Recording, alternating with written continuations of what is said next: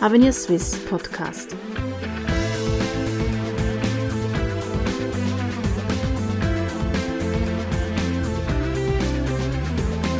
Herzlich willkommen bei Avenir Swiss, der liberalen Denkfabrik der Schweiz. Der heutige Podcast zum Thema Swissness und Protektionismus. Das Schweizer Kreuz auf Offensivkurs. Öffentliche und in der Folge auch politische Stimmen, die einen stärkeren Schutz der inländischen Wirtschaft vor ruinösen Importen fordern, haben derzeit Hochkonjunktur. Medien berichten beinahe täglich über beabsichtigte neue Handelsrestriktionen der USA oder über die sich stärker abzeichnenden Folgen des Brexit. Alleine in den letzten zwölf Monaten hat das Vereinigte Königreich gemäß der Plattform Global Trade Alert über 40 Maßnahmen implementiert, die den grenzüberschreitenden Handel beschränken. Wie sieht es aber in der Schweiz aus? Wie sehr darf die Schweiz Protektionismus walten lassen? Und was geht zu weit? Dies meine heutigen Fragen an Patrick Dümmler, den Forschungsleiter Offene Schweiz bei Avenir Suisse. Mein Name ist Nicole Dreifuß. Herr Dümmler, die Liste ist lang. Die Schweiz hat 2009 mindestens 19 Maßnahmen in Kraft gesetzt, die den wirtschaftlichen Austausch einschränken soll. Nun reden wir hier schon von Protektionismus. Teilweise schon, ja. Also ein jüngstes Beispiel ist das Swissness-Gesetz, das seit Anfangs 2017 in Kraft ist. Es trägt genau diese protektionistischen Züge, beispielsweise gerade für Lebensmittel, weil es doch eigentlich weniger auf den Produktionsort setzt, als vielmehr auf die Herkunft der Inhaltsstoffe. Also so wird eigentlich aus einem Swiss Made ein Swiss Grown. Und damit hat natürlich insbesondere die Agrarlobby sehr große Freude an diesem Gesetz. Aber Swissness ist doch auch eine Marke und hat international gesehen einen Wert. Ja, grundsätzlich schon, das ist durchaus richtig. Aber wenn man hier verschiedene Untersuchungen anschaut, beispielsweise eine Untersuchung von Brand Finance, die jedes Jahr untersucht, wie wertvoll entsprechend diese Ländermarken sind, dann hat die Schweiz doch einen gewissen Wert, aber landet insgesamt auf Platz 12 hinter den Niederlanden und knapp vor Spanien. Natürlich klar, wenn man hier korrigiert um die Größe des Landes, rangiert die Schweiz auf Platz 3, aber immer noch eben hinter Singapur und Hongkong. Basierend auf der Studie Swissness Worldwide von der Universität St. Gallen beträgt die Preisprämie für ein Guetzli mit Schweizer Kreuz 6%. Also die Konsumenten in der Schweiz sind bereit, 6% mehr zu bezahlen, als wenn kein Schweizer Kreuz auf der Packung ist. Haben wir es hier mit einer sehr hohen Rate zu tun? Ja, ist grundsätzlich nicht äh, schlecht, ist eigentlich ein gutes Signal und ich denke, das ist gerade etwas, was natürlich auch die Schweizer Landwirtschaft verfolgen sollte, nämlich eben hier auch der Qualität Rechnung zu tragen, weil mit dem Schweizer Kreuz ist sehr oft eben auch eine erhöhte Erwartung da bezüglich der Qualität eines Produktes. Also die Landwirtschaft muss sich sicher dieser Qualitätsstrategie sehr viel mehr verschreiben, als das bisher der Fall war. Jetzt diese sechs Prozent, was natürlich interessant ist, ist, bezahlt man das im Ausland? Teilweise sicher ja. Swiss oder die Schweiz hat hier einen sehr guten Wert, wie wir gesehen haben ist etwas zu relativieren, aber grundsätzlich trotzdem okay. Also es gibt hier Chancen im Export, auch durchaus für landwirtschaftliche Güter. Das Problem ist natürlich nur, die Schweizer Landwirtschaft braucht auch Zugang zu diesen Märkten. Und das bedeutet sehr oft ein gegenseitiger Zugang. Das heißt, dass wir sowohl äh, frei exportieren können in die Länder, wie wir aus diesen Ländern auch importieren können. Und hier gibt es doch sehr große Schranken. Die Landwirtschaft ein wichtiges Stichwort. Diese ist ja vor allem von diesen, wie Sie gesagt haben, Beschränkungen oder Einschränkungen je nach Optik und Definition betroffen. Wie sieht es dann mit der Ökologie aus?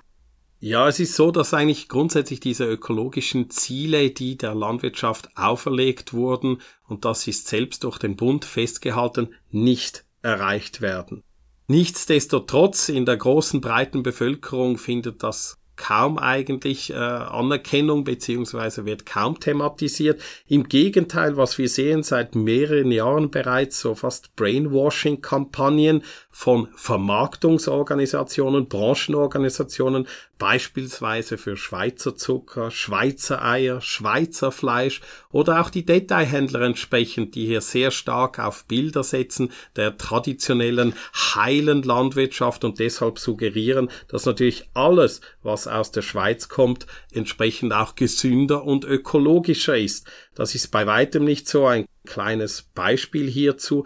Wenn wir Tomaten haben im Gewächshaus in der Schweiz, die teilweise auch mit fossilen Brennstoffen beheizt werden, dann sind diese Tomaten von der Ökobilanz her insgesamt wohl eher schlechter, als wenn diese Tomaten in Spanien unter freiem Himmel wachsen, aber mit dem Lastwagen in die Schweiz gekarrt werden. Also dieses Schweizer Kreuz ist manchmal ein bisschen eine Mogelpackung kann auch eine Mogelpackung sein und was uns eben die Werbung etwas suggeriert, das muss der Konsument entsprechend auch etwas äh, abdämpfen jeweils eben das grundsätzlich bedeutet, weil etwas aus der Region ist, dass es entsprechend besser ist, auch für die Ökologie. Das ist bei weitem nicht der Fall. Was sind denn die wichtigsten Hebel für die Ökobilanz eines Produktes? Ganz wichtig ist sicher einmal gerade bei der Fleischproduktion, wie viel Kraftfutter beispielsweise hier selbst hergestellt werden kann auf einem Hof oder entsprechend importiert werden muss. Und hier sehen wir, dass es ganz klar von der Ökobilanz her eher ungünstig ist, die Fleischproduktion in der Schweiz, im Gegensatz beispielsweise zu einer Milchwirtschaft. Hier haben wir entsprechend Kühe, wir haben das Futter äh, hier vorhanden und ich denke gerade die Milchwirtschaft hier in der Schweiz, die hätte aus ökologischen Gesichtspunkten durchaus Potenzial. Was sicher ins Gewicht fällt, ist wenn ein Lebensmittel mit dem Flugzeug transportiert wird, dann kann man sagen, dass meistens wahrscheinlich diese Ökobilanz schlechter ist. Aber entgegen vielleicht der weitläufigen Meinung, wenn etwas mit dem Lastwagen in die Schweiz gekarrt wird oder teilweise sogar per Bahn, heißt das nicht per se, dass es deswegen aus Öko-Gesichtspunkten schlechter ist. Die Versorgungsbilanz mag für den Import einzelner Produkte zwar sprechen, aber wie sieht es mit der Versorgungssicherheit im Allgemeinen aus? Sollten wir nicht auch im Inland auch anbauen? Grundsätzlich schon, aber Fakt ist einfach, heute bereits decken wir 55 Prozent unseres Bedarfs aus inländischen Quellen. Man muss sagen, dass selbst eigentlich während den beiden Weltkriegen die Schweiz nie Autarkie gehabt hat bezüglich Lebensmittelversorgung, sondern wir konnten auch selbst dann während diesen sehr schwierigen Zeiten Lebensmittel aus dem Ausland beziehen. Wären wir denn überhaupt fähig, uns zu 100 Prozent selbst zu versorgen?